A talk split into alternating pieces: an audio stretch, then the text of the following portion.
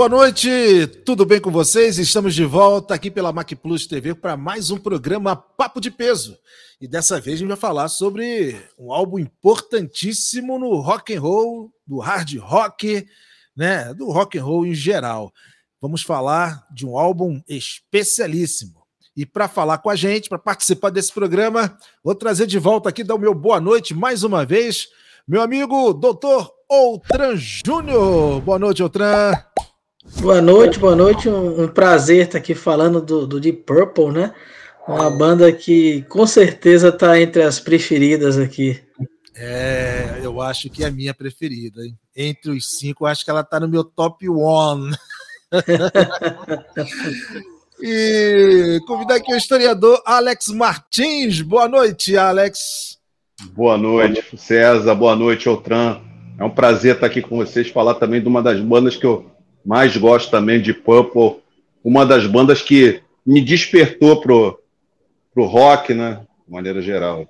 Então, eu vou, vou comentar como é que eu, eu vi The Purple a primeira vez, mas antes, vamos falar um pouquinho aqui do Fireball. Vamos iniciar aqui. O Fireball que foi lançado em 1971, em 9 de julho, nos Estados Unidos e no Canadá, e em setembro na Europa.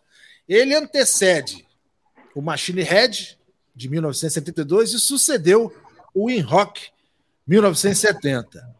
Muitos dizem que é o segundo álbum do Purple, né? mas na discografia, álbum de estúdio é como quinto. E aí, eu considero o segundo. Outran. Na verdade, é o segundo da, da formação da primeira formação clássica né, do, do Deep Purple, com o Rich Blackmore, com o Ian Gillian, que você tem os três primeiros álbuns com outro vocalista, né? E depois foi lançado o, o concerto para grupo e orquestra, que não é exatamente um álbum clássico do Deep Purple. E o primeiro álbum assim que chamou realmente a atenção do mundo foi o In Rock, né? Então por isso que o, o Fireball Uh, o pessoal considera como se fosse o segundo, mas o segundo dessa formação que se consolidou mesmo no álbum anterior, né, que foi o In Rock. É. E Alex, e o antes do In Rock, não, é, parece que era uma outra banda, não era o The Purple, né? Ah, com certeza. É, é como ele falou, essa, essa formação, né, foi a que marcou a época do Deep Purple, né?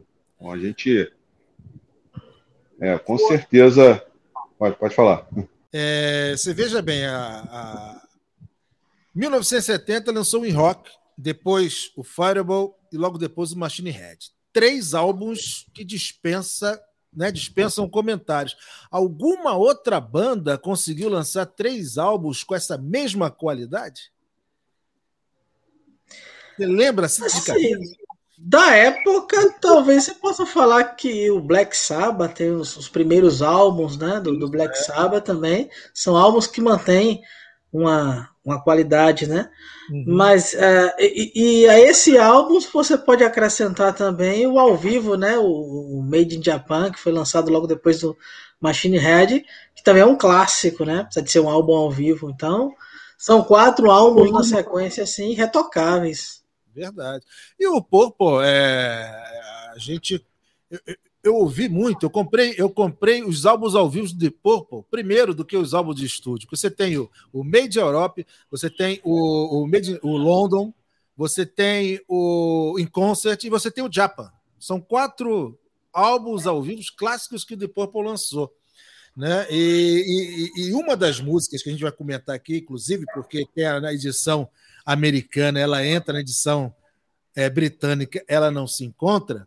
E é uma música que nos, nas performances ao vivo tem a metade da Strange Kind of Woman, que tem aquele solinho maroto do Hit Blackmore com o Ian Gillan fazendo aquela vozinha imitando o solo de guitarra, guitarra imitando a voz, faz aquela brincadeira. Por que, por que essa mudança de, uma, de, um, de, um, de, um, de, um, de uma produção americana para o lançamento é, europeu, troca de música. Era comum isso acontecer, outra? Era comum porque na, na Inglaterra você tinha muito a cultura do single ainda, então uh, as bandas lançavam a música em single, né, o compacto, e não costumavam colocar esse compacto que era lançado antes do álbum na, na playlist do álbum. Isso aconteceu muito uh, os primeiros álbuns dos Beatles, por exemplo, as músicas mais famosas não entravam nos álbuns, aconteceu com Stones, e nesse início da década de 70 ainda acontecia muito isso, principalmente na Inglaterra. Então por isso que você vê muita diferença da, da edição americana para a edição inglesa em muitos álbuns, né? Uhum. As primeiras bandas que pararam com, assim, que, que bateram um pé uh, em relação a isso, o Led Zeppelin, uh, que você tem a, sempre igual, o uhum. Pink Floyd também, e a partir do início dos anos 70 que isso começou a mudar. Verdade. Alex, é... você ouviu o, o In Rock? Eu Não, eu estava eu tava lembrando da Strange Kind of Woman, do que você é. falou, né? Eu já ouvi em várias outras versões, inclusive ao vivo, né? E essa essa imitação de guitarra do Ian Gillan, né? Ele persistiu por bastante tempo, né? Eu acho que em, em vários álbuns aí, né? Me, me recordo do Nobody's Perfect, né? Ele fazia essa. Não, eu assisti já o show de Purple ao vivo, uhum. né? E o é. Anguila já não tinha mais aquela voz. Puxa, ele, não, ele não se atrevia a subir muito tom, não, já naquela época. Mas você ouve o In Rock e você ouve o primeiro lado do Fireball, parece que são as músicas que sobraram né? Pelo menos parecer é a mesma equalização.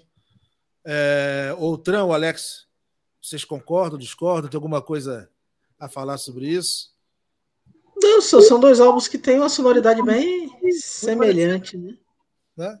É, com certeza. Parece que são músicas que sobraram do In Rock. É, Outran, primeira vez que você ouviu o álbum ou alguma música desse álbum, conta a historinha pra gente aí. A primeira foi Strange Kind of Woman, que depois eu fui descobrir que fazia parte da, do álbum, mas quando foi lançado em CD, se eu não me engano, ela já vinha acrescentada na edição. Uhum. Né? Então foi a, essa música eu ouvi primeiro, quer dizer, eu não sabia que fazia parte, depois fui buscar na edição em CD e tinha. Então foi a música que chamou primeiro a atenção, porque também eu tinha ouvido já da versão ao vivo do Made Japan, né? Que tem aquela que a gente citou aí, aquela imitação da guitarra. Uhum. E depois, quando eu fui ouvir, a primeira música que me chamou a atenção, com certeza, foi a faixa título, né? Fireball, que começa com aquele efeito sonoro, que depois eu descobri que aquele efeito sonoro é o efeito sonoro de um ar-condicionado ligando, não é? Não tem nada a ver com o sintetizador que é. inicia a faixa, né? Você vai sabendo cada história, né? Que a gente, na, nos anos 80, a gente não tinha como saber isso, né? Não sei que você comprasse uma revista ali, lesse alguma revista do gênero especializada, que você poderia até é, saber um pouquinho sobre isso. Alex. É, eu só fui conhecer né, é, essas faixas do, do, do Fireball bem depois, né? Eu conheci, por exemplo, a Strange Kind of Woman já citei o Nobody's Perfect, né, que foi aquela ao vivo. Depois é que eu fui procurar né, as versões em estúdio, né, e que eu, eu particularmente prefiro as versões em, em estúdio, né, mas né, é, aí vai, vai de cada um. Né, mas gostei, gostei muito também da versão do Fireball. É, o, esse álbum tem ainda, né, como o Outram afirmou, a, a formação clássica com Gillan, com Blackmore, com Clover, com Lorde e com Pace, a produção do Martin Bush, que foi é, cuidou muito tempo dos álbuns do Iron Maiden, né? Foi engenheiro de som, produção dos álbuns do Iron por muito tempo. É... Mas eu quero saber agora o seguinte. Poltran, você tem Fireball, que é a primeira do lado A. Né, que eu muito parecido com a sonoridade do In Rock.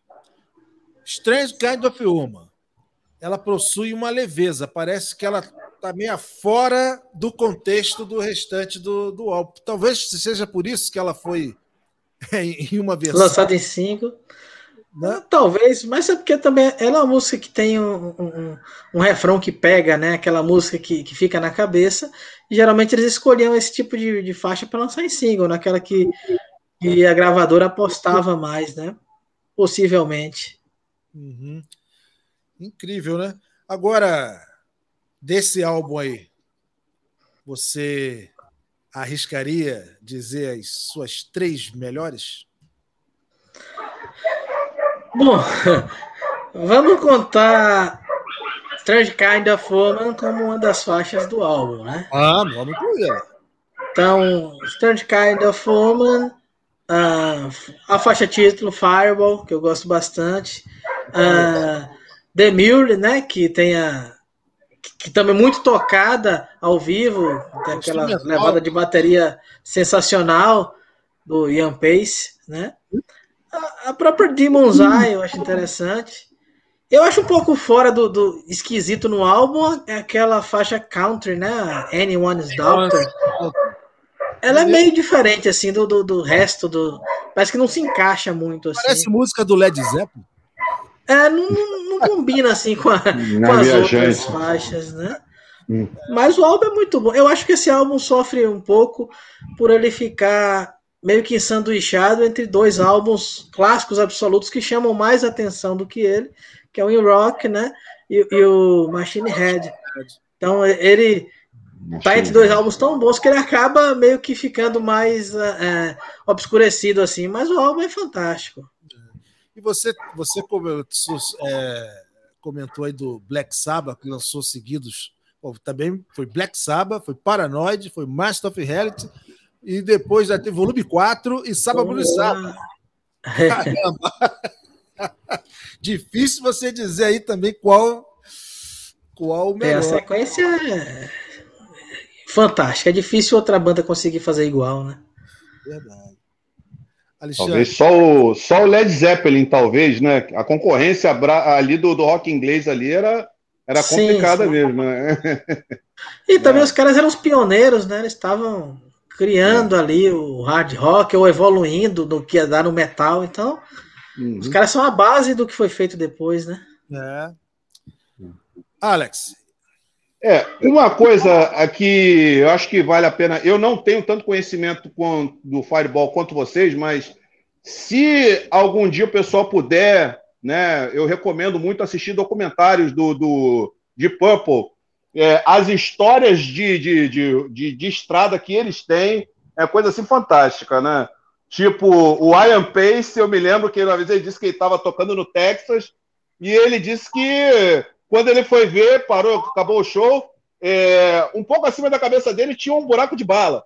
no, no, quer dizer, o cara devia estar tá tocando lá, daqui a pouco, pá, né? Ah, não acertou ele por pouco.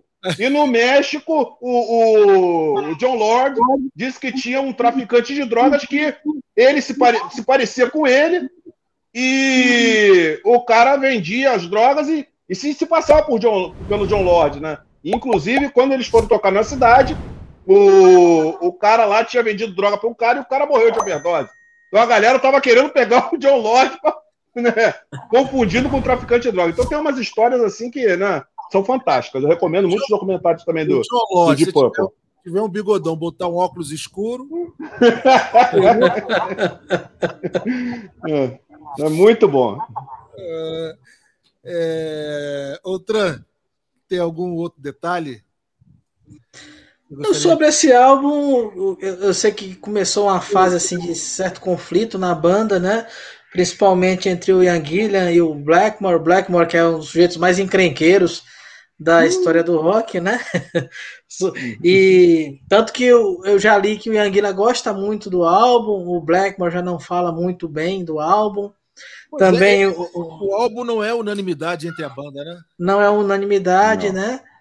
O, o, John Lord lembrava que foi uma época difícil para ele, que ele estava com sérios problemas de dores nas costas, né? De, de carregar o, os órgãos dele, o equipamento.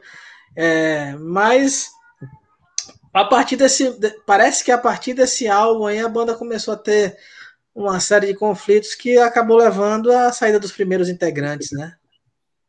Verdade. O, eu ouvi pela primeira vez The Purple. Eu tinha, meu pai tinha acabado de comprar, era 1980, comprou um, um, um som e, e eu estava fascinado com o efeito sonoro. Eu tinha o, o álbum do Queen Live e entre os longos solos que tem nas músicas, tinha muito efeito, né? Não sei se alguém aqui já, já ouviu o Queen Live Cures. É, muitos efeitos. Então, eu estava fascinado com o negócio de efeito. E eu passando em Copacabana, numa loja de, de discos, eu encontrei um álbum. Eu não achei ele aqui, eu tenho ele, não, ele, eu não consegui achar ainda, porque meus, meus álbuns não estão organizados nem por numeração e nem por banda, por ordem alfabética. Então eu tenho que sair catando.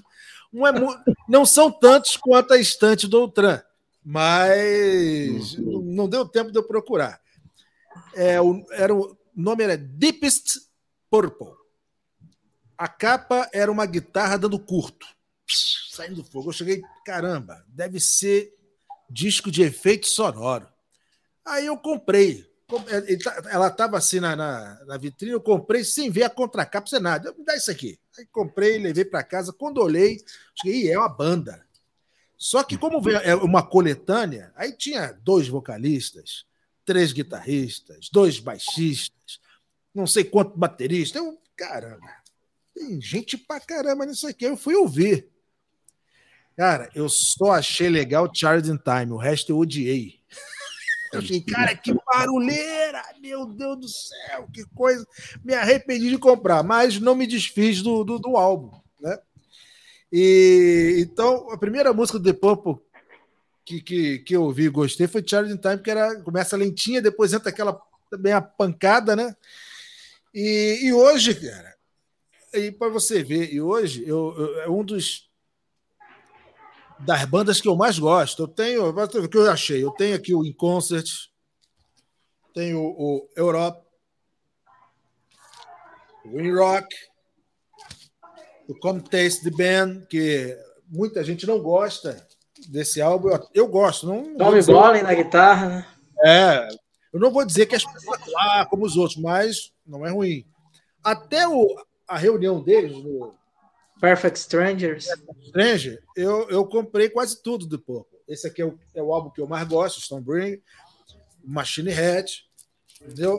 E além disso, ainda tem aqui os dois, dois DVDs do Purple né? E esse é o California esse aqui é Cover Day, foi a primeira turnê deles nos Estados Unidos. Muito bacana. E tem alguns CDs também que eu fiquei com preguiça de procurar. Mas eu tenho alguns CDs do Purple também. Mas não me desfiz dos álbuns. Então foi a primeira vez que eu ouvi de Purple. E hoje eu posso dizer que é a minha banda predileta. Tá? E esse Fireball, é, eu vou escolher três aqui. Vou incluir Strange, porque é, entre a Demon's Eyes também é muito boa, mas eu, eu gosto de Strange Kind of Woman, Fireball e vou escolher a Demon's Eyes. São as duas. uma entrou em um. Para mim, são as três que eu mais gosto desse álbum do Fireball. É Fireball, a faixa título, a Strange Kind of Woman e também a Demon's Eyes, que eu só fui conhecer muito depois, nem sabia que existia o Demons Eye. Que música é essa do? Que eu sabia, eu tinha todos os álbuns do Depois, pô. Que porra de música é essa, gente? Aí que eu fui saber que ela entrou na versão britânica do Fireball e eu tinha, quando eu comprei, era a versão americana. Essa é a minha história pequena, curta aí com, com The Purple, é isso aí. Alex Outran, mais alguma coisa? Olha, se eu vou falar de história assim, eu me lembro na, na primeira vez que eu ouvi de Purple, né? Porque hoje em dia você tem um conhecimento na internet, né? Que você pega, você fala, pô, vem cá, como é que é o nome dessa música aqui? Ou mesmo um trecho, alguma coisa, né? Mas falar disso há 30, sei lá, 40 anos atrás, às vezes você ouvia isso num, numa boate ou numa rádio e falava, porra, que música legal, mas que música é essa? Como é que você ia descobrir? Então, eu, eu ouvi pela primeira vez, o meu irmão, ele tinha uma coletânea de várias músicas gravadas numa fita cassete. E eu gostei muito de uma instrumental que muitos anos depois eu vinha descobrir que era Ring That Neck do Deep Purple, que é aquela instrumental que o é, é mais o John Lord ali, né? Praticamente o John Lord que toca ali. Excelente. Foi a minha, minha primeira experiência com o Deep Purple. No, e até hoje escuto com muito prazer sempre que consigo. Eu, eu, eu gosto muito do o John Lord, ele duela muito com com Blackmore, né? Nos solos. Ah, é, com certeza. Tocava muito, né? Tocava muito. Oh. Outra, mostra aí o Fireboy pra gente ver também, poxa. Os meus são todos velhos, as capas todas ruins. Esse aqui é. Tá dando para ver? Tá, tá. É a edição nacional, original, que ele segue a edição inglesa, né? Não tem o Strange Kind of Woman. É. Mas aqui é a edição de época. Consegui até recentemente ela. Poxa, legal. Ah, o de Purple dos anos 70, acho que eu tenho todos. Acho que sim. É. Outra, você é um colecionador. Como é que você faz para descobrir? Por exemplo, você quer, você está atrás de, um, de uma determinada relíquia, um álbum, algum CD, alguma coisa assim. Você posta nas redes sociais, você entra em contato com os amigos. Como é que você descobre assim? Não, eu quero, quero esse álbum aí. E vai atrás e consegue. É, eu tenho amigos que também colecionam, né? E ou eu vou buscar na internet, porque eu moro no meio do nada, como eu falo, aqui na, na, numa cidadezinha de, de 20 mil habitantes no meio da, no sul da Bahia, então não tem como eu, eu recentemente eu fui a São Paulo e aí comprei um bocado de coisa mas normalmente eu pego pela internet, ou eu busco, ou eu procuro pessoas que também conseguem, buscam para mim, né? Uhum. Tá, legal. Muito bem, gente. Mais uma vez, muito obrigado, Otran, pela sua participação. Obrigado, Alex. É, o Papo de Peso vai ficando por aqui. 50 anos de Fireball do The Purple. E a gente volta no próximo programa com mais um super álbum, com mais um super papo de peso. Obrigado a todos. Obrigado. grande abraço. Obrigado. Boa noite aí. Tchau, tchau.